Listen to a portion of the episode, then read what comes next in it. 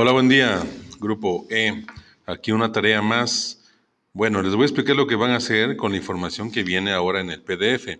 Ese PDF, como ven, es una sola, una sola presentación, ¿sí? O diapositiva.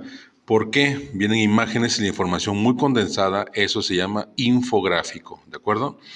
Entonces, es una sola diapositiva. Lo que vieron en el infográfico, si es que no pudiste entrar a clase, el tema de hoy son las abreviaturas gráficas, ¿de acuerdo? Son un tema muy fácil de ver. ¿Qué van a hacer con, con esto? Lo siguiente, van a redactar una carta, ¿de acuerdo?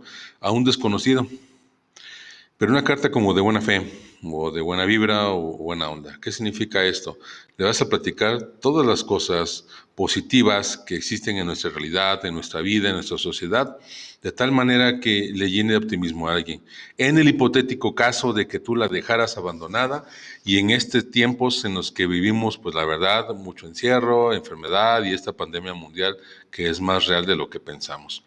Entonces, el ejercicio es así, tú redactas la carta dirigido a esa persona desconocida, porque la dejaríamos por ahí abandonada, para que alguien la leyera y se llenara de optimismo.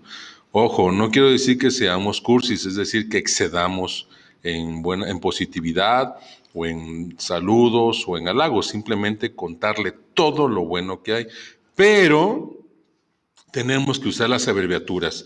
Como ya pudieron ver por ahí, en las abreviaturas tiene algunas son de carácter oral, la mayoría, como cole, bus, cine, bici, tele. ¿Qué significa? Que ya están adoptadas, ya son oficiales, ¿de acuerdo? Ver la tele, ir en bici, ir al cine, ¿de acuerdo? Porque son palabras que eran más grandes, pero ya se hicieron abreviaciones, ¿de acuerdo?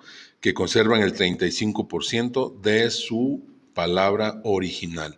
Así que van a utilizar al menos 15 abreviaciones gráficas, ¿de acuerdo? Que encuentres, que te sepas para redactar esta carta. Eh, suerte con el texto y que tengan un muy buen día.